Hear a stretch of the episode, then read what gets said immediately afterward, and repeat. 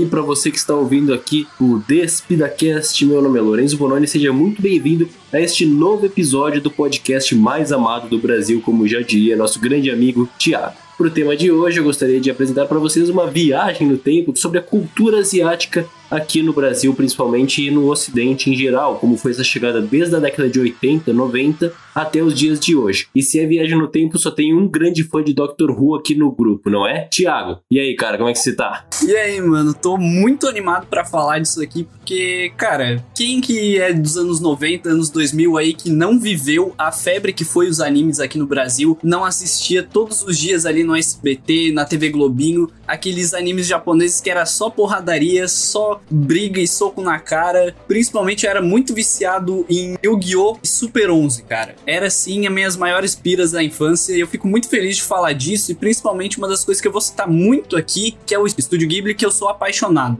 Não tem como, é uma das minhas coisas favoritas. Já que tu citou Yu-Gi-Oh! Quem não teve a cartinha rasgada por alguma mãe porque viu na TV, na Band, que era do demônio, viveu errado sua infância? Ainda bem que a minha mãe não era dessas, cara. Tive sorte, tive sorte.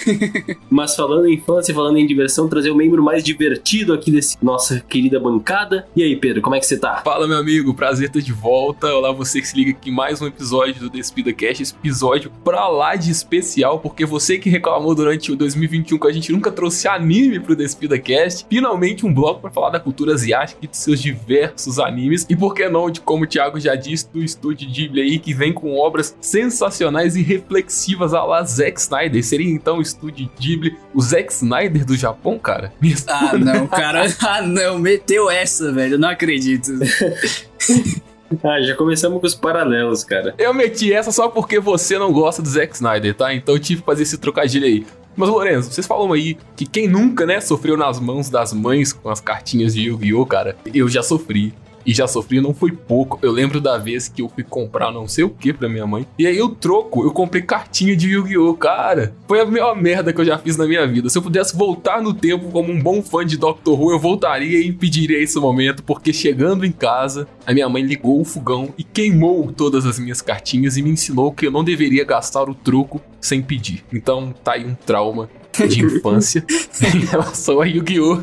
Mas todo mundo tem uma história para contar. E eu acho que a minha, em relação a traumas com a cultura asiática, primeiramente se deu por isso. Ah, cara, é compreensível até agora entrando numa pauta um pouco mais de realmente ter essas teorias de que eram do demônio, agora entrando em Pokémon. Eu tive um amigo que ele deve ter gastado, assim, um ano, mais de 150 reais só em cartinha e ele se divertia. Era o cara que tinha a maior coleção, assim, que eu conhecia de cartas Pokémon. Cara, ele jogou fogo em tudo, todas as cartas dele. Tá pegando fogo, bicho! Porque a mãe dele disse que Pikachu era o nome do demônio em uma outra religião. era como eles se referiam a Satanás. E daí ele tacou fogo em mais de 150 reais de cartinhas Pokémon. E cara, eu fiquei triste. Daí eu disse assim pra ele: Cara, por que tu não deu pra mim as cartas se tu não queria mais, cara? É. Eu fiquei muito decepcionado triste, mano. Mas é que as pessoas não estão pensando à frente do tempo, Lourenço, porque nessa época a gente tem que pensar que Pokémon, as cartinhas do Pokémon e do Yu-Gi-Oh! eram os NFTs do tempo passado. Olha só. É, propriedade intelectual aí, e o cara da banca agradecia, cara. As bancas de jornais saudosas, bancas de jornais hoje estão raras aí, e a maioria ainda vende, pelo menos perto de casa, essas cartinhas. Claro que a gente não tem esse apelo, mas parando pra pensar, 150 reais naquela época era muito dinheiro, cara. Não era hoje os dólares que valem um macaco do NFT, mas era muito dinheiro. Então aí cada um com seu sonho na medida do possível. Para começar então, como eu bem disse, vamos para os anos 90. Iniciando então, na verdade, um pouquinho antes dos anos 90, mas no final dos anos 80, a TV Manchete começou a trazer diversos animes aqui pro Brasil. Cavaleiros do Zodíaco Sailor Moon, que foram um dos seus maiores sucessos, assim como Yu Yu Hakusho, que até hoje rende diversos memes com as suas dublagens, que foram extremamente abrasileiradas para o nosso público. Então, realmente, toda essa cultura asiática no Brasil começou muito fortemente na TV Manchete, na TV Globinho e no SBT. E vai lembrar que muitos desses animes que chegaram mais tardar na TV Globinho, como Dragon Ball ou então o próprio Cavaleiro do Zodíaco, que lançou nos três canais, são sucessos até hoje aqui no Brasil e tem diversas continuações até hoje. E um caso muito específico é o One Piece, que estreou naquela época e até hoje não terminou. É, One Piece aí já tá arrumando aí pros seus, o quê, 1.200 episódios? Cara, o, é o pirata que estica que tá aí conquistando o coração de gerações e cada vez mais fãs, né, mano? E a gente vê isso desde sempre, como você bem disse. E aí,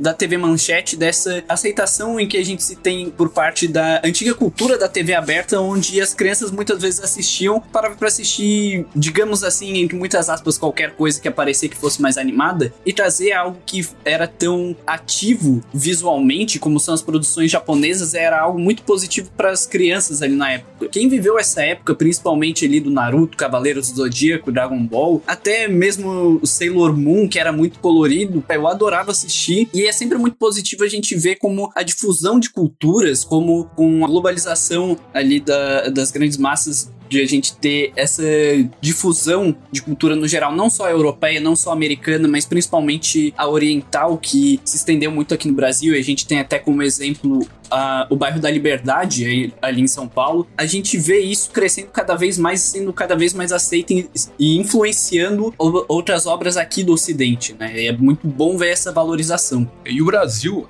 acima de tudo, foi o país que mais abraçou essa cultura asiática com a chegada desses animes aí pro ano lá de 98, com Cavaleiro do Zodíaco, para ser mais preciso, e depois com Dragon Ball, teve uma repercussão imensa. Eu lembro que quando chegou, a TV Manchete chegou a falir porque as coisas que chegavam e eram apresentadas por ela já não se sustentavam mais. Então teve aquele boom no Brasil de que a galera tava vidrada nesse novo conteúdo, mas esse novo conteúdo precisou ser revigorado. E aí com a chegada de Naruto pros anos 2000, atrelado também ao acesso que a galera tinha aos programas de televisão como o Bom Dia Companhia, que foi um grande percussor disso, e até mesmo a TV Globinho com Dragon Ball no Mais Tardar, firmou essa cultura aqui e hoje é uma cultura muito vasta. Eu lembro que participei antes da pandemia, se não me engano, uns dois anos antes, um evento da cultura pop. Na época nós não tínhamos o Despida, mas foi eu e meu amigo. E cara, por ser um evento de cultura pop, eu imaginei que teria de tudo lá. E quando eu cheguei, foi uma parada totalmente voltada pro universo dos animes. Só tinha otaku e as fantasias e os itens, tudo muito conceitual, muito bem feito.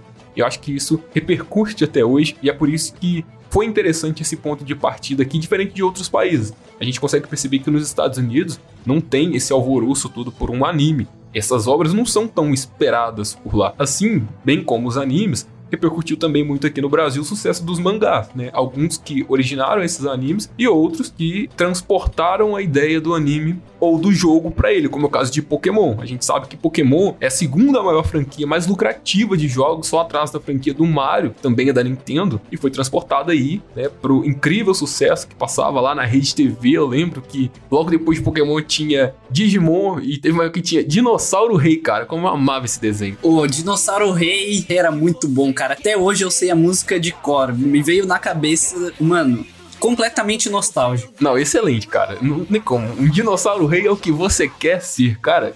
Eu nunca pensei que eu gostava tanto de dinossauro por causa disso, tá? O mérito não é de Jurassic Park, eu tenho que dizer que é de Dinossauro Rei. Esse conquistou meu coração, cara. E ainda sobre esse sucesso do Pokémon, como eu tava bem dizendo, ele originou um dos jogos mais populares aí durante um tempo, pelo menos, que foi o Pokémon GO, né, cara? Quem não se lembra do Pokémon GO não faz tanto tempo assim. Quem que não jogou Pokémon GO, né, cara? Eu não joguei, Thiago. Eu não joguei porque na época meu celular era um Pocket da Samsung e não rodava Pokémon.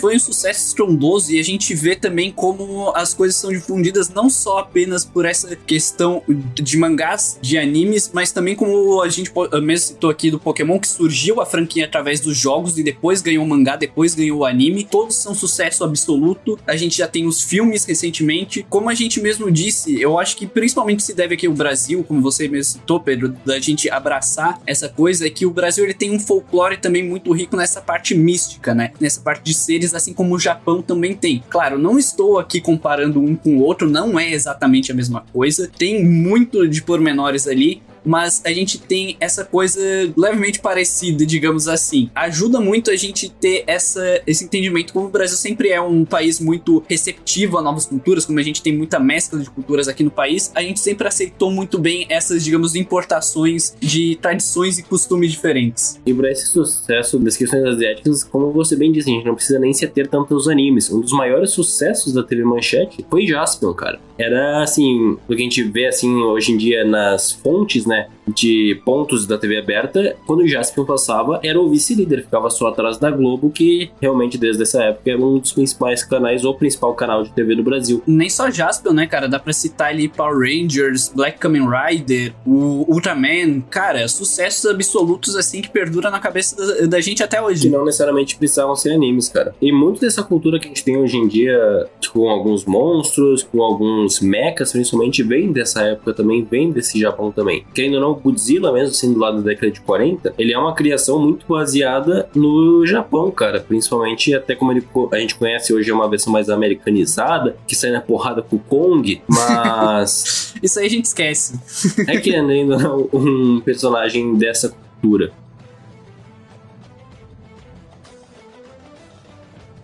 Entrando agora nos anos 2000, que foi inegavelmente a década que mais fez essa cultura dos animes, principalmente chegar no Brasil, a gente vai falar bastante, a gente tem que falar bastante sobre o estúdio Ghibli, como foi bem citado pelo Thiago mais cedo, e falar também sobre vários animes que lançaram nessa época e que marcam época até hoje, como é o caso de Naruto, um dos maiores fenômenos da história que estreou em 2002. Então, let's go!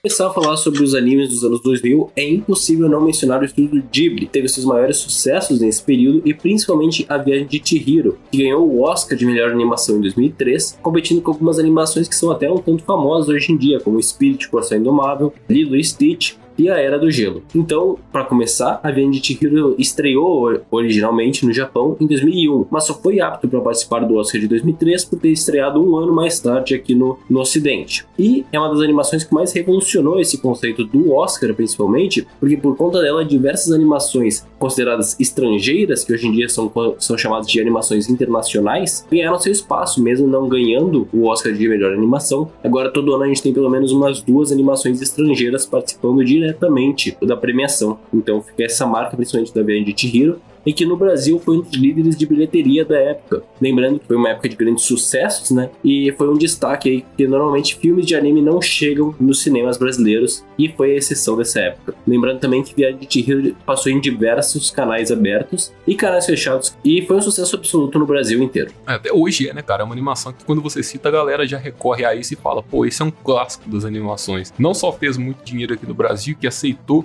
lá no começo dos anos 2000 justamente uma pegada diferente do que a gente tinha aqui, porque como a gente bem disse, chegou aqui pra gente os conteúdos mais de porradaria, de explosões, como Dragon Ball, como Cavaleiro do Zodíaco, etc. E aí a gente tem uma parada muito diferente em Viagem do Shihiro, que é uma parada bem subjetiva e sentimental, que conversa mais com a alma do espectador então a galera não estava muito habituada a isso. Porém, pelo fato da cultura asiática se mostrar diversificada e com várias nuances, o pessoal conseguiu aceitar que isso seria uma nova vertente daquelas animações 2D. Prova disso que no próprio Japão, a título de curiosidade, seis dos dez maiores filmes com bilheteria lá são do estúdio Ghibli. Então, é um estúdio que fez muito sucesso e que é muito lembrado. Olha pra você, o filme foi lançado ali em meados de 2001, 2002. Nós estamos em 2022, cara, tem 20 anos de lançamento e o filme envelheceu bem. Os traços envelheceram bem. Né? Se a gente pega os primeiros cartoons em anime, por assim dizer, lá de 1907, 1920, a gente vê como uma palavra muito caricata que não parecia nada, nada com os traços asiáticos que a gente conhece hoje. Então é boa a qualidade técnica dessa animação, na verdade, que se você diz que é um filme relativamente recente, de menos de 10 anos atrás, para uma pessoa que não conhece, acredita. Até principalmente com a mensagem que ele traz sempre, todos os filmes do Estúdio Ghibli têm uma mensagem muito recente neles também, porque são mensagens atemporais, elas estão presentes em todas as épocas que você assistir. E a título de curiosidade também, como a gente bem citou aqui sobre o chegar mais tardio desse filme ali no aqui no ocidente, né? a gente tem principalmente a influência da Pixar para trazer esses filmes para cá. A Pixar ela se mobilizou muito naquela época para trazer A Viagem de Chihiro e outros filmes do estúdio Ghibli para a gente poder consumir e diversificar muito isso. Tanto que a própria Pixar tem muita inspiração em cima dos filmes do, do estúdio Ghibli. A gente tem, bem recente, a gente pode citar em Toy Story 4, a gente tem referência ao boneco do Totoro, o próprio Porto Rosso em Luca, que a gente comentou recentemente no nosso episódio que saiu ano passado, logo ali perto da estreia do filme mesmo, em que acho que até talvez tenha passado batido a gente ter comentado essa referência sobre a própria animação Porco Rosso, o último romântico do, do próprio estúdio Ghibli, em que a gente também vê muito dessas partes mais fantasiosas ali de quando o Luca tá meio que sonhando, a gente vê muito dessas referências dessas artes mais abstratas e desses conceitos mais abstratos que o estúdio Ghibli gosta muito de fazer e coloca em todas as suas animações. E não tem como falar do estúdio Ghibli sem falar do cara, Hayao Miyazaki. Ele é cofundador do estúdio e dirigiu a maioria dos filmes que, que foram lançados pelo próprio estúdio, como é o caso aqui que a gente disse da Viagem de Chihiro, Meu Amigo Totoro, Túmulo dos Vagalumes, que na minha opinião são os três melhores filmes deles. E é um grande destaque sobre como ele também conseguiu conversar com diversos públicos na sua época também. Porque como a gente sabe, existia muito preconceito do que vinha de fora e ainda há preconceito do que vem de fora nos Estados Unidos. Então ele teve seu auge com o Estúdio Ghibli logo nos anos 80 e 90 e nos anos 2000 veio com a Viagem de Chihiro que foi um sucesso ainda maior. Então sempre tem que acreditar muito o que o Miyazaki fez que ele é um cara é realmente diferenciado na indústria do cinema de animações até os dias de hoje. E é uma evolução muito importante a gente falar isso, porque nos anos 90 ali eram só animes mais porradaria, mais frenéticos, como a gente mesmo disse aqui, o que é muito mais puxado para aquele padrão americano que a gente tem, aquele padrão mais do ocidente em que é tudo muito corrido. Agora esses filmes do estúdio Ghibli, eles são algo muito mais voltados para o introspectivo, para jornadas pessoais dos próprios personagens. Muitas vezes a gente não tem nenhuma figura antagônica de certa forma,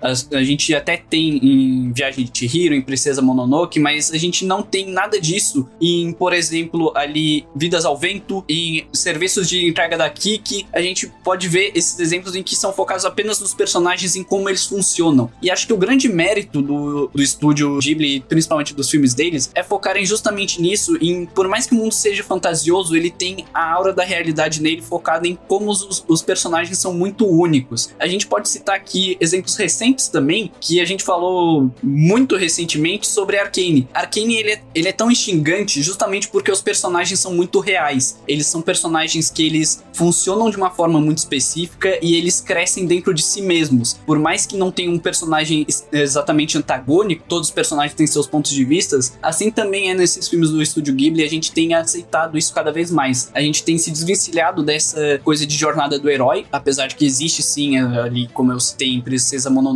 Mas a gente tem essas diferentes interpretações, diferentes formas de se contar histórias. Então, o Estúdio Ghibli ele é um dos principais influenciadores pro gênero de animes que nós conhecemos hoje como Slice of Life. Sim. Que é um anime que necessariamente só trata da vida daquela pessoa sem nenhuma grande aventura. É um desenvolvimento dos personagens. A gente tem animes como Sangatsu no Lion ou Saints Man. Golden Boy também, cara. Golden Boy, muito bem lembrado, que são animes que trazem mais sobre a vida dos personagens em si do que uma grande história por trás disso. Então é uma coisa bem do dia a dia e por isso talvez, mesmo que seja bem fantasioso e bem cheio de metáforas que o Studio Ghibli trabalha, muitas vezes o público se identifica com vários dos seus personagens, porque são desenvolvimentos muito pessoais. Mesmo que meu amigo Totoro tenha o Totoro, né, que é um ser totalmente diferente do habitual, a gente se identifica com uma menina que só quer levar milho para sua mãe. Então são coisas bem interessantes que a gente tem nesse estúdio. E um contraponto também com a nossa cultura, porque se pegarmos esses termos e aplicarmos na nossa cultura e no que a gente já está habituado de ver de cinema e de animações, a gente acha chato e cansativo. Pega uma premissa onde o filme se baseia totalmente em um ritmo lento, como é a viagem de Shihiro, porém conta uma história profunda e subjetiva de uma personagem. Para termos de Pixar, Disney, o grande público não iria aceitar isso de bom grado. Os filmes da Pixar têm um caráter sentimental, e a gente já comentou sobre isso diversas vezes no programa, mas os filmes da Disney têm o fato de serem fantasiosos. Então, esses filmes provindos aí do Japão não têm muitos elementos parecidos com esse. Então, acho que não funcionaria muito para o grande público, mas o público que consome essa obra aceita e gosta muito. É muito difícil você ver alguém falando muito mal ou criticando alguma produção do estúdio Ghibli. Então, a galera que se fideliza e se entrega para essa cultura oriental tal, já vai sabendo que isso é uma coisa cultural deles e que está presente na obra deles. Então, por isso que a gente tem essa dificuldade, às vezes, de, sendo uma pessoa que não conhece esse universo ainda, entrar nele e se acostumar com aquele tipo de didática, porque não é o que a gente está habituado a ver. Da mesma forma que os filmes em live action agora não só retratação de animes, mas provindos lá da cultura oriental, que é o caso de Parasita, o caso das séries da Netflix, tem uma abordagem um pouco mais calcada nas obras americanas. Não que Parasita seja, tá? Mas eu vejo que ele tem algo ali no filme que nos faz lembrar da nossa cultura, coisas que esses filmes em específico do estúdio Ghibli não fazem. E é por isso que são tão importantes. Essa dualidade tem que existir, sabe? E existe. Depois de tantos anos, como a gente está citando aqui, né? 20 anos depois de uma produção lançada, ela ainda existe e ela ainda é elogiada. E é até válido a gente ressaltar que essas obras mais introspectivas talvez não seja o ideal para pessoa que não conhece ou não é tão familiarizada começar a ser introduzida nesse mundo, né? Como a gente já até citou aqui em off sobre como Viagem de Shihiro, ele talvez não seja o ideal para você começar pelos estúdios Ghibli, mesmo que seja muito famoso, é com certeza mais comentado, mas eu não diria que seria o, o, a porta de entrada para quem ainda não tem aquele costume. Eu acredito que talvez Princesa Mononoke, por ter já a jornada do herói ali nela, uma algo que a gente já conhece, é extremamente difundido aqui na cultura ocidental, assim como o serviço de entrega de Kik, que é um pouco mais infantil, digamos assim, um pouco mais pautado numa parte de bruxaria, onde a gente já conhece um pouco, a gente tem familiaridade com, por exemplo, Harry Potter, digamos assim. Eu acho que, principalmente, uma das coisas que eu até mudei o meu conceito em relação a um dos filmes da Pixar recente, que tem muito disso, sobre essa questão de mais introspectiva. Eu não vou dizer que o filme era necessário de existir, porque eu acho até desnecessário, e talvez até fiquem bravos comigo, que é é o Toy Story 4. Eu acho que era uma continuação que não era necessária, mas é um filme que eu gosto muito por se propor a esse tipo de narrativa diferente, conseguir entregar isso muito bem. Eu sei que tem muita gente que não gosta e eu sei que é bem dividido os pensamentos do público em relação a ele, mas eu acho que como ele pega muito desses elementos também, eu acho que ele consegue ter uma decisão muito acertada, apesar de novamente eu achar ele uma continuação desnecessária. Eu não acho que tem muita gente que critica Toy Story 4, muito pelo contrário, a aceitação dele é muito boa, tanto que é um filme de Oscar. Porém, eu acho que o consenso geral entre as pessoas é que realmente ele não precisaria existir, porque ele não se encaixa muito bem naquela trilogia que já foi fechada de uma forma tão boa. Mas ao mesmo tempo, concordando com você que o estúdio Ghibli talvez não seja a porta de entrada para quem está começando a consumir esse tipo de conteúdo, eu recomendaria coisas que estão no estilo de animes, no estilo da cultura e fidelizada japonesa, mas não necessariamente que tenha essa pegada um pouco mais sentimental. Claro que eu não falaria pro cara começar, por exemplo, com Samurai X, com Yu-Gi-Oh! da vida, com Dragon Ball, porque ele conhece de antemão mais ou menos do que se trata. Mas obras que têm grande relevância, mas às vezes não tem esse alvoroço de blockbuster, vamos chamar assim, dos animes, que é o caso de One Punch e o caso de Death Note. São histórias que têm sim seus exageros, principalmente o One mas acredito que são histórias que não distorcem tanto da realidade que a gente está habituado. Então, quando o cara vê um ser super poderoso ali que destrói os caras só com um soco, ele pode assimilar esse cara ao Superman, por que não? Então, tá atrelado ao convívio que ele tem com as animações que nós já temos daqui, da mesma forma que Death Note traz uma trama mais taciturna em forma de investigação, de várias coisas que ficam perdurando até o episódio final, de reviravoltas também. Então, eu começaria por aí.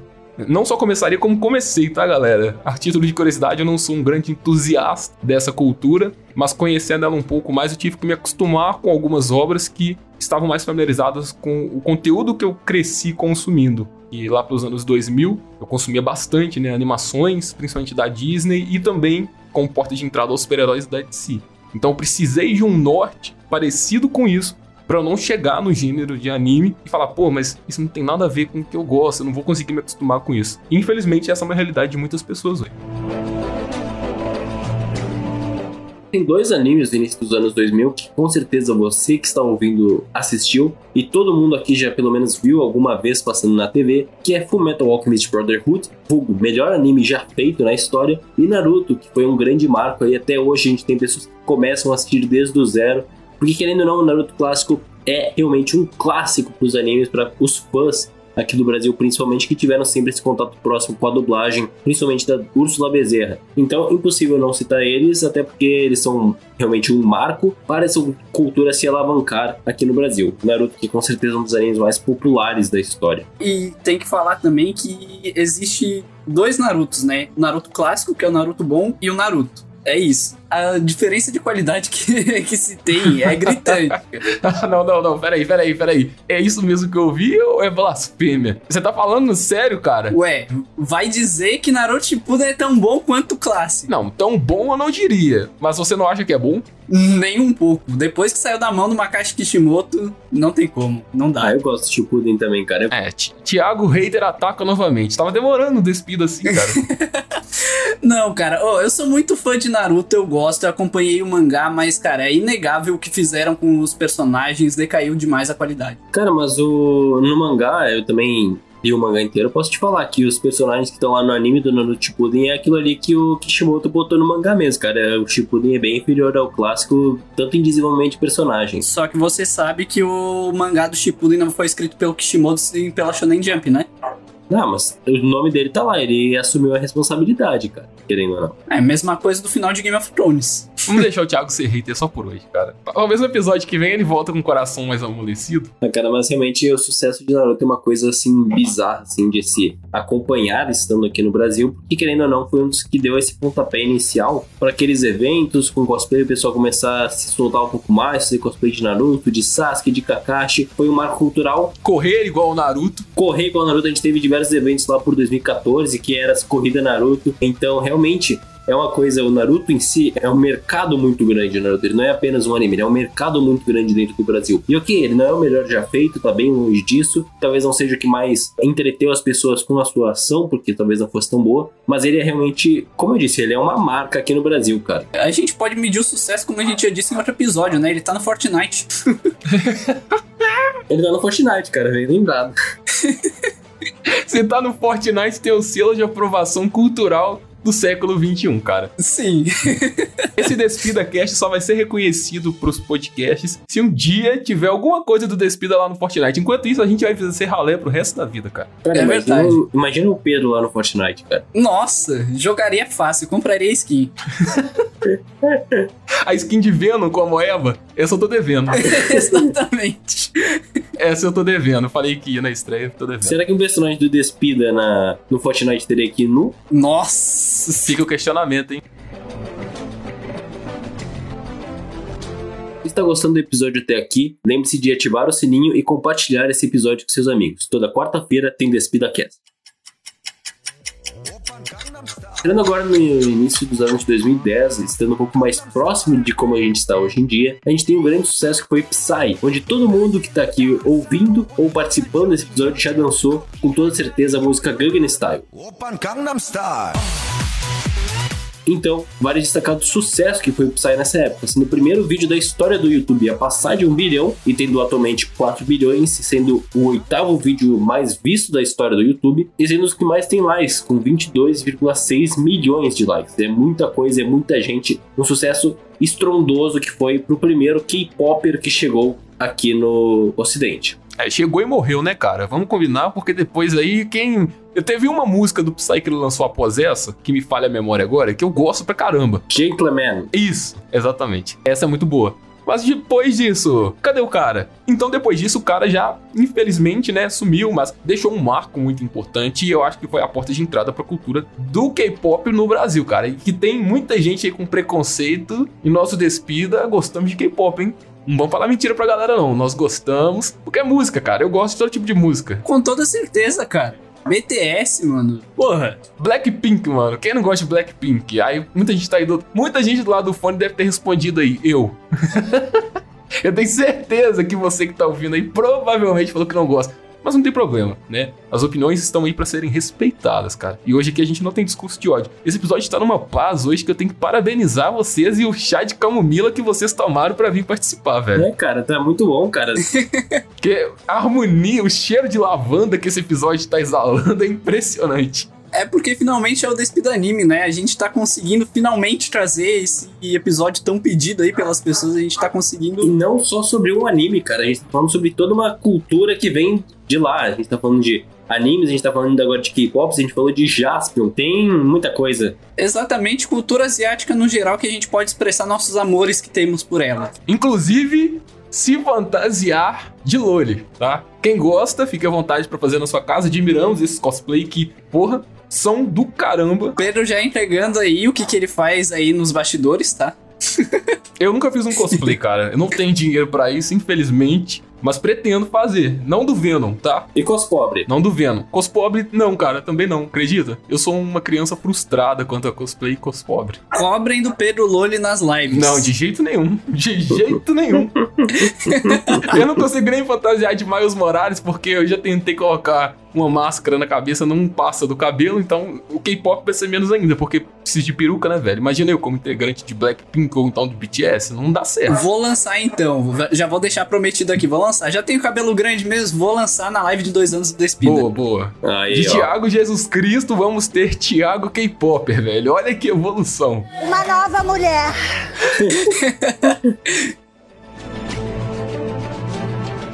Mas desde aí de 2012, que foi quando o Psy surgiu até hoje, como vocês bem citaram, Blackpink, BTS, é um sucesso estrondoso no mundo inteiro. A gente tem o pessoal do BTS, principalmente, fazendo diversos shows mundo afora e lotando estádios, inclusive aqui no Brasil. Então, é outra parte dessa cultura que não está estritamente ligada aos animes, que foi no que a gente bateu até, até agora, mas bastante dessa parte musical. Então, também, que a gente não precisa sempre se ater, tipo, só de cultura. Por que não abraçar todas, não é? E não só isso, né, cara? A gente vê diferentes óticas, diferentes visões, de, principalmente diferentes versões dessa cultura asiática. Tanto é que tem muitas coisas que a gente pode citar, como a própria literatura asiática, que é excelente, é recomendadíssima, não só escrita aos mangás, mas como livros também. São coisas incríveis. É que são chamadas as, as light novels, que eles chamam, Não, né? não só as light novels também, como os próprios livros, mas as light novels também eh, a gente tem bem difundido aqui no Brasil, é muito famoso. Talvez você não conheça pelos nomes, mas com certeza se você tem algum amigo otaku, ele com certeza tem uma coleção de alguma light novel na casa dele. Isso eu te dou certeza. Até uma coisa que eu acho muito divertida e que eu faço no meu tempo livre aí, ó, bastidores de despida novamente, que é assistir programas japoneses. Cara, é uma das coisas mais divertidas que tem pra se fazer se você tá no seu tempo livre. Se você tá aí no expediente de trabalho e você foi ali pra almoçar, cara, coloca algum programa asiático, algum, pro- algum programa japonês que é extremamente divertido, extremamente engraçado de se, de se assistir. Recentemente eu vi até, inclusive, um sobre corrida de sabão em que as pessoas tinham que subir uma escada toda ensaboada. Simplesmente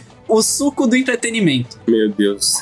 Cara, isso é muito programa do Ratinho, cara. Programa do Gugu, do Celso Portioli, que a galera tem que ficar se humilhando. Que é um nível bem mais insano, né? É o nível hardcore, né, cara? É, a galera do Japão tem a mania de levar as paradas ao extremo. Agora a gente sabe que Round 6 foi feito na Coreia, né, cara? Exatamente. Quer dizer que, como a gente já tinha citado no episódio, né, cara, o Round 6 nada mais é do que o Quem Quer Ser Milionário Hardcore. Exatamente. O pobre se humilhando pra ganhar dinheiro. No caso de Round 6 é morrendo, né, cara? Aqui no Brasil, pelo menos, essa moda não pegou ainda. Aqui no Brasil é só o. é só o Luciano Huck humilhando o pobre em rede nacional, né? Falando bastante dessa parte da literatura eh, coreana, principalmente, não sei se você conhece, mas aqui vem uma indicação, então, que os manhwas, eles são estilos mangás, porém eles são coloridos, em vez de ser a leitura, o que a gente considera o contrário aqui no Brasil, é uma leitura no mesmo sentido, de páginas, direita para esquerda. Fica essa recomendação também para você procurar alguns deles, porque um amigo otaku, como bem o Thiago disse, me emprestou e realmente foi bem interessante de ler, é uma experiência bem diferente, então eu recomendo essa procura por manhwas que já são publicados no Brasil há algum tempo também. Então mais essa parte da Coreia também que está se atendo mais nessa parte de 2010 é bem destacado isso. E outro evento muito marcante dessa década de 2010, principalmente, foi a participação de diversos otakus em eventos de animes que se alastraram pelo Brasil inteiro. Pode ser o Anime Postos, pode ser o Anime Extreme, pode ser até alguns que acontecem no Brasil inteiro. O Pedro até já disse que quase participou de um. Realmente o público nessa época começou a abraçar de vez os cosplays. A gente tá vendo cosplays muito elaborados desde essa época, inspirado em personagens que às vezes você até se confunde. Tu tá vendo o próprio personagem na tua frente ali. Então mostra também como essa cultura asiática que chegou dos cosplays se alastrou para outras culturas e outros tipos de fãs aqui no Brasil, o que destaca ainda mais a importância deles nesse nosso mundo moderno que a gente está tendo aí, principalmente com a globalização da internet, que facilitou essa chegada de conteúdos para cá. O exemplo mais famoso, acho, cara, é principalmente os cosplays de LoL que a gente tem muito, né? A gente vê aqui no Brasil principalmente muito disso. A coisa mais fácil é você ir num evento desses de cultura pop e ver alguém vestida de Ari lá. É, mas LoL não necessariamente faz parte dessa cultura. Eu acho que é mais uma apropriação. O que eu gosto muito dessa cultura é que os itens são muito diversificados e o nível de produção dos cosplayers é muito bacana. Você vê que os caras gastam grana naquilo ali porque existem eventos que premiam os melhores cosplays, sabe? Com muito dinheiro, cara. É muito dinheiro envolvido, é muito legal essa cultura vindo pra gente. É bem extravagante. Diferente do que a gente tem, por exemplo, de trajes de super-herói, onde tá, sim, tem cores, mas é aquele colan. Enquanto isso, nos animes você não tem, cara. Cada anime, cada personagem é estilizado de uma forma totalmente única. Seja no cabelo, seja na cor da roupa, seja no formato dos olhos. E isso reflete também nos cosplay aqui e nos eventos que proporcionam isso. Eu diria até que eventos puxados para essa cultura asiática e de anime fazem mais barulho do que eventos voltados para o lado que a gente realmente está mais familiarizado, principalmente aqui no espírito que a gente traz com frequência, que é o de super-herói. Ah, Pedro, mas tem a Comic Con, tem a San Diego Comic Con, e são eventos muito bacanas, mas são eventos anuais. Quando eu falo de eventos voltados para o público que consome essa mídia de anime, eu falo de eventos pontuais que acontecem é, ao longo do ano, trimestralmente, semestralmente, como o próprio que eu fui, que é algo que ah, vai acontecer ali, mas não é um evento que vai mobilizar o país inteiro. E a gente vê eles nas comunidades aí mais ativos do que esses de super-herói, por exemplo. Eu falo isso porque a indústria de quadrinhos japonesa é a maior do planeta, cara. A gente fala muito de quadrinhos no Despida, mas a gente tem que ter noção que a indústria de quadrinhos de Japão, de mangá, é 20 vezes maior do que essa de histórias em quadrinhos que a gente conhece de DC, Marvel, Vertigo, etc. Então, tá fazendo sucesso, tá chegando aqui no Brasil. A Panini adquiriu o direito disso, né? E agora tá cobrando preços exorbitantes para colocar esse conteúdo aqui. Mas, infelizmente, né, a gente, como consumidor, é obrigado a pagar, já que não tem concorrência. Mas, felizmente, a parte dos, dos mangás não tá só com a Panini aqui, cara. A gente tem o Pipoca e Nankin e a JBC publicando bastante coisa é até a JBC sendo a principal concorrente da Panini. Sim, sim, não, mas eu falo em termos de notoriedade. Você pega uma Panini que é uma editora desse tamanho e você quer uma obra, você diretamente por impulso recorre a ela. Entendeu? Mas enfim, a opertividade, pelo menos nisso, em relação a esses conteúdos, é maior do que nos quadrinhos, né? Onde você quer Marvel, tem que ter Panini. E se você quer DC, tem que ter Panini também, já que a Eagle Moss aí deu um tchauzinho pra gente. Saudade, Eagle Moss.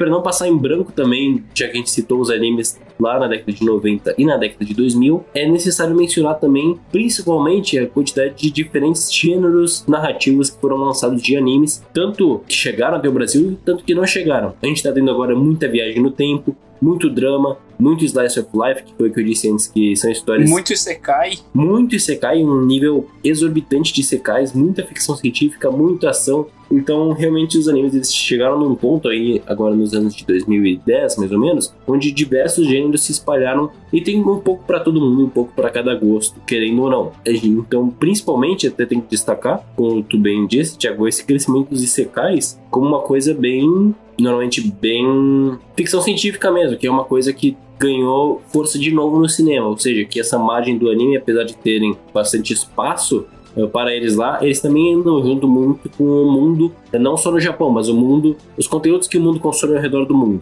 Cara, e é engraçado até esses Isekais, porque hoje em dia existe até Isekai de slime, cara.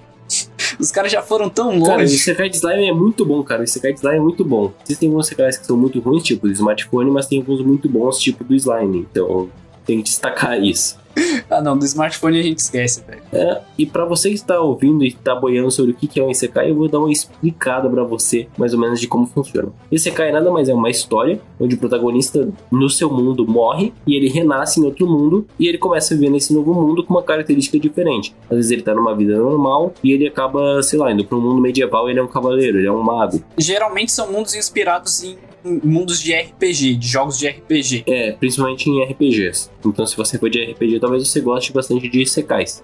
Então, realmente é uma parte de que o personagem morre ou ele é transportado para outro mundo e volta para outro. Tem até um muito curioso que tá lançando os, os, episódios agora, que é que um cara morre e ele vira uma aranha. Então, tem várias coisas nesse gênero assim que podem ser até um pouco bizarras. Essa é a origem do Homem-Aranha, então? É, Homem-Aranha asiático, é o Supai da Man, cara. Agora tudo faz sentido quando a gente percebe que existe o Homem-Aranha do Japão, né, cara? É isso, então. A essência do personagem é essa. Ela só estava onde a gente não se atentou.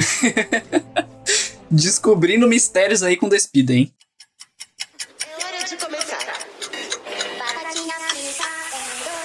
Entrando agora então nos dias atuais, 2022, o ano das renovações, como a gente bem disse no primeiro episódio aqui desse podcast no ano, precisamos falar sobre como está essa cultura hoje em dia aqui no Brasil. Como eu disse, diversos animes foram sendo diversificados nos seus gêneros narrativos e hoje em dia a gente tem diversos streamings que trazem esses animes para cá seja Netflix dublando diversos deles, como ela está fazendo uma redublagem de One Piece, dublando Jojo Bizarre's Adventures, que é um dos principais animes eh, agora desses últimos anos, ou então a própria Crunchyroll, que traz também esses animes, onde ela mesma é a principal distribuidora, não só no Brasil, mas em vários locais do mundo. E que inclusive vale muito a pena a assinatura anual deles. Para você aí que é fã e não tem, é recomendadíssimo. E o principal destaque também fica para Funimation, que Agora ela acabou comprando a Crunchyroll, como, como eu disse que é uma das principais. A Funimation é a principal distribuidora de animes aqui no Brasil e está fazendo dublagem de quase todos que chegam para o Brasil. Ou seja, isso facilita também a comunicação com o novo público, não o público que já estava lá desde a década de 90 assistindo na TV Manchete, mas com o público atual que está tendo esse primeiro contato nesse exato momento. Então, Provavelmente você que está ouvindo isso aqui já deve ter uma noção mais ou menos de como os animes estão sendo muito mais dublados do que eram há, sei lá, 10 anos atrás. Diria que melhor dublados do que muitas produções hollywoodianas. Eu vejo que Guilherme Briggs está muito presente em vários animes, fazendo várias vozes diferentes e toda a produção tá junto a ele nessas obras é excelente, cara. Não tem um anime que você fala que a dublagem é péssima. Eu, pelo menos dos que eu assisti, não me recordo diferente dessas obras estadunidenses, que algumas, porra, eu vou te contar. Já vai uma reclamação aqui, porque vai ter episódio sobre euforia, e eu não estou mais assistindo euforia dublado, porque eu fiquei puto pela troca da dublagem dos atores, tá? Fica a dica aí, tá, HBO? Volta pra terceira temporada com os dubladores originais, porque fudeu com o negócio todo. Mas como não é esse o tópico, e eu não quero reclamar hoje, porque, como eu disse, esse podcast hoje está exalando lavanda de tão harmoniosos que nós estamos, toda essa dublagem enriquece para essa obra ficar presente na cabeça do público, porque nós temos os regionalismos dentro dessa dublagem brasileira, que é a melhor do mundo, né? Não vamos ser hipócritas de falar. E não é porque a gente é brasileira, porque realmente existe uma entrega de profissionais melhores nisso para fazer com que o projeto seja legal. Muitos dos dubladores que hoje são icônicos ganharam, é, ganharam credibilidade justamente por um anime.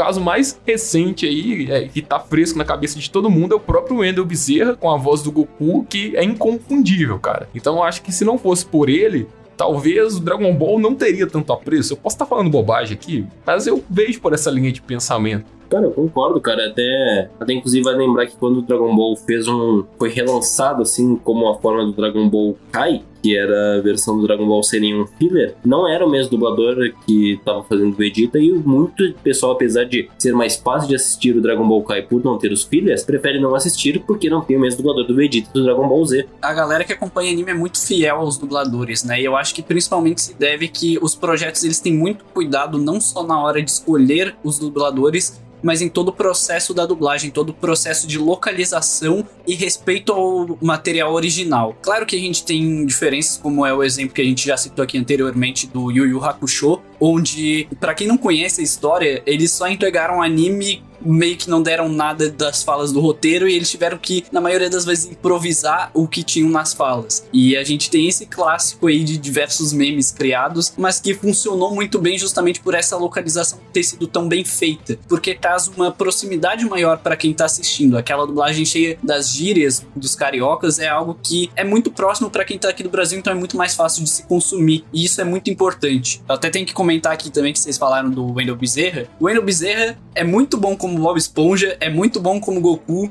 mas como Batman não dá. Eu sinto muito, mas como Batman não dá. É, problemas que temos aí com algumas coisas de dubladores fixos de alguns atores, mas faz parte, é o trabalho dele. Não, não o problema não é com ele, né? O problema é na escolha do, do cliente. É, a escolha do estúdio. É, uma curiosidade muito interessante, mas que é bem importante de destacar sobre a dublagem brasileira, é que o Brasil sempre teve dois principais polos de dublagem, São Paulo e Rio de Janeiro onde São Paulo normalmente ficava responsável por alguns filmes e a maioria dos animes, como o caso de Dragon Ball, Naruto, Cavaleiro do Zodíaco, e Rio de Janeiro ficava com a maioria dos filmes, a maioria das séries e a maioria das animações. Com o tempo, Rio de Janeiro foi pegando alguns animes, São Paulo foi pegando outras séries, foi feita essa troca, assim, por exemplo, São Paulo por um tempo ficou com Game of Thrones ali depois da sétima, oitava, a sexta, sétima, oitava ficou com São Paulo de Game of Thrones. Mas aí, com consequência, Rio de Janeiro pegou outras séries que estavam em São Paulo. E às vezes até a Netflix gosta de usar a Dubbing Company Campinas, que não é de nenhum dos dois polos. Porém, com os animes atuais, está sendo uma, feita uma mistura, e também com essa dublagem remota, né, que pode ser feita de casa,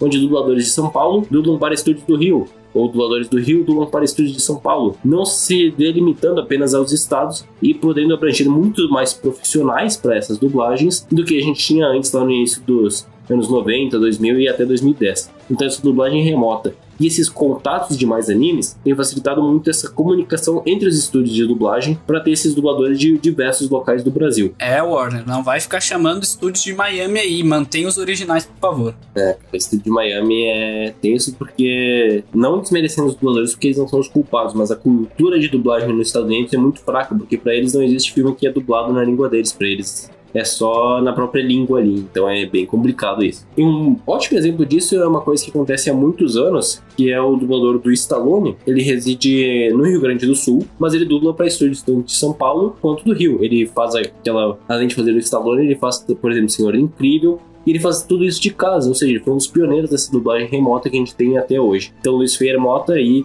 parabenizando ele aí por esse trabalho que ele conseguiu revolucionar também na dublagem brasileira. E que faz o trabalho muito bem também, né? É um dos grandes dubladores que a gente tem, um dos grandes nomes, com certeza.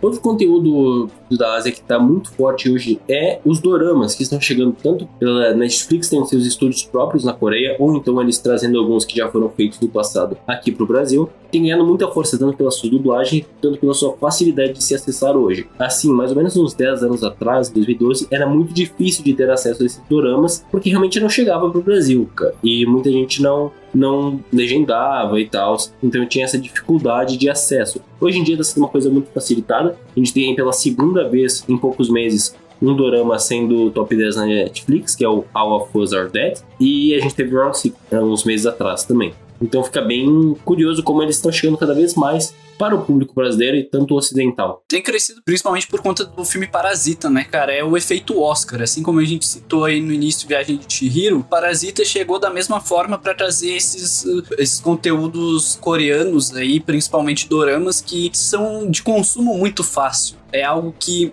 já existia uma base de uma base sólida há alguns anos atrás. Eu lembro de já conhecer algumas pessoas que faziam parte ativamente desses grupos de fãs que acompanhavam diversos doramas, principalmente aqueles baseados em romance, o que era mais conhecido aqui no Brasil, mas hoje a gente sabe que não se limita só a isso, com diversos exemplos de materiais diferentes sendo trabalhados. Né? Na verdade, chega até ser o real sentido do termo, né? Que a gente entende como tradução literal do dorama, parada romântica, que vem dos países provindos da Ásia, como a Coreia do Sul também, né? Que sediou Parasita e também o Round 6 da Netflix, que a gente até discutiu aqui no Despila, então se você ainda não ouviu nosso episódio dos agiotas da Netflix, sugiro que depois desse dá uma passada lá que tá bem legal. E isso vem, como você mesmo disse, Thiago, para um consumo imediato e um consumo mais similar ao que a gente já está acostumado. Eu pautei isso no começo desse programa e torno a repetir que essas obras são a porta de entrada para as pessoas que não têm acesso ou não têm grandes interesses por essa cultura asiática. E aí são um sucesso. Prova disso também é um filme que a gente teve há um tempinho, que a gente não pode se esquecer de citar, que deu também uma brecha maior para Guerra Mundial Z, que é uma invasão zumbi. É, mostra como os asiáticos sabem trabalhar melhor que os americanos com zumbis, né? É, os próprios americanos trabalharam antes com zumbis lá na colaboração do Zack Snyder com o James Gunn em Madrugada dos Mortos. Nós tivemos então o aclamado Invasão Zumbi, que por muitos é considerado o melhor do gênero de zumbi e que até hoje também repercute positivamente entre nós. Então eu acho que hoje a cultura, mais do que nunca, já está entre nós e nós estamos aí curtindo muito disso. E era uma cultura muito inexplorada, porque são países que são mais fechados. E não só isso, eles são mais difícil acesso por nós aqui que fazemos viagens para o exterior do que você viajar para os Estados Unidos da vida, sei lá, para Disney ou para Europa. É muito difícil você ver um cara falar, ah, eu fui para o Japão, fui para a Coreia. E, e essas culturas, propositalmente, então, né, pegando esse ponto, complementam o interesse por ela. Então você tem essas obras aqui em evidência no Brasil, na América Latina, você faz com que a galera também, olha, eles têm um estilo de vida diferente, não sabia disso. É bem legal. Vou me interessar, vou viajar para lá, vou conversar com pessoas de lá, e enfim.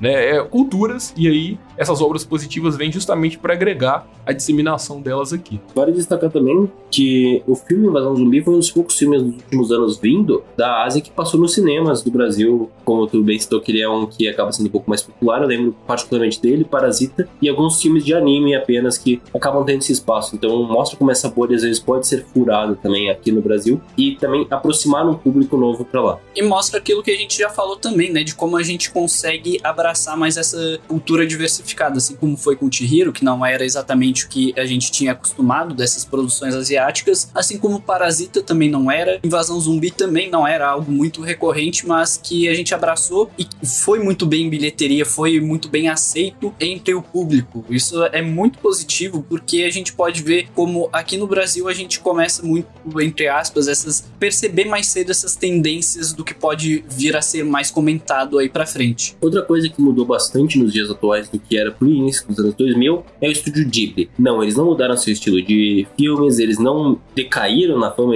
ao contrário, eles aumentaram. Porém, o acesso para eles aqui no Brasil ficou muito mais facilitado. Isso porque quase todos os filmes foram disponibilizados no ano passado na Netflix e todos com dublagens também. Ou seja, como a gente disse, a dublagem já aproxima o público e o fácil acesso na Netflix também aproxima o público. Então, esse de Ghibli que já era bem famoso, teve vários filmes no top 10 da Netflix naquela semana que estreou, e o único que não estreou ali foi o Túmulo dos Vagalumes, que, como eu disse, é um dos meus favoritos, então vale a pena você, quando um dia estiver disponível na Netflix, assistir também. E segue já também uma recomendação de assistir todos os filmes do estúdio Ghibli lá que você não vai se arrepender, não. Até porque cada um deles tem um traço muito específico e características muito específicas, né? Como a gente disse aqui, nenhum deles tem uma fórmula. A gente fala muito sobre como o Estúdio Ghibli ele é único, mas ele é muito único em cada filme. Ele não é que nem a, a fórmula Disney, que a gente muito já disse aqui, principalmente desses blockbusters, porque ele se difere muito em cada trabalho, porque como o próprio Miyazaki já disse algumas vezes, de que eles não gostam de ter toda a ideia dos roteiros já finalizados enquanto estão produzindo o filme. Eles gostam de que as histórias elas se finalizem por si só, que ao decorrer do processo do início da produção do filme, se desenhando essa finalização